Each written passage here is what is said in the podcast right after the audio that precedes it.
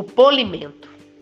Diversas técnicas podem ser utilizadas para execução de serviços de recuperação e reforço de estruturas de concreto armado e protendido.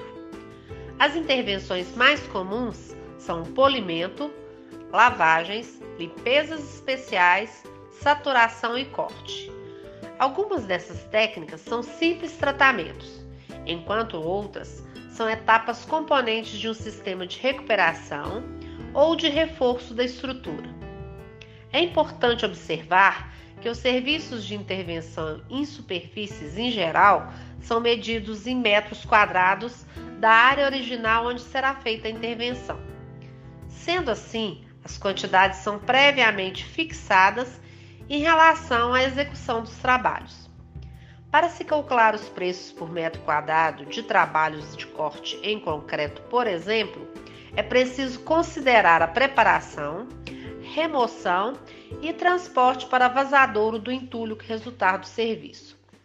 No caso do polimento, trata-se de uma técnica bastante utilizada quando a superfície de concreto estiver áspera, seja por deficiências durante a execução ou mesmo por desgaste devido ao uso. O polimento tem como objetivo reconduzir a superfície de concreto à textura original, fazendo com que ela fique lisa e sem arestas. O polimento é realizado manualmente com lixadeiras ou máquinas de polir quando a superfície for maior.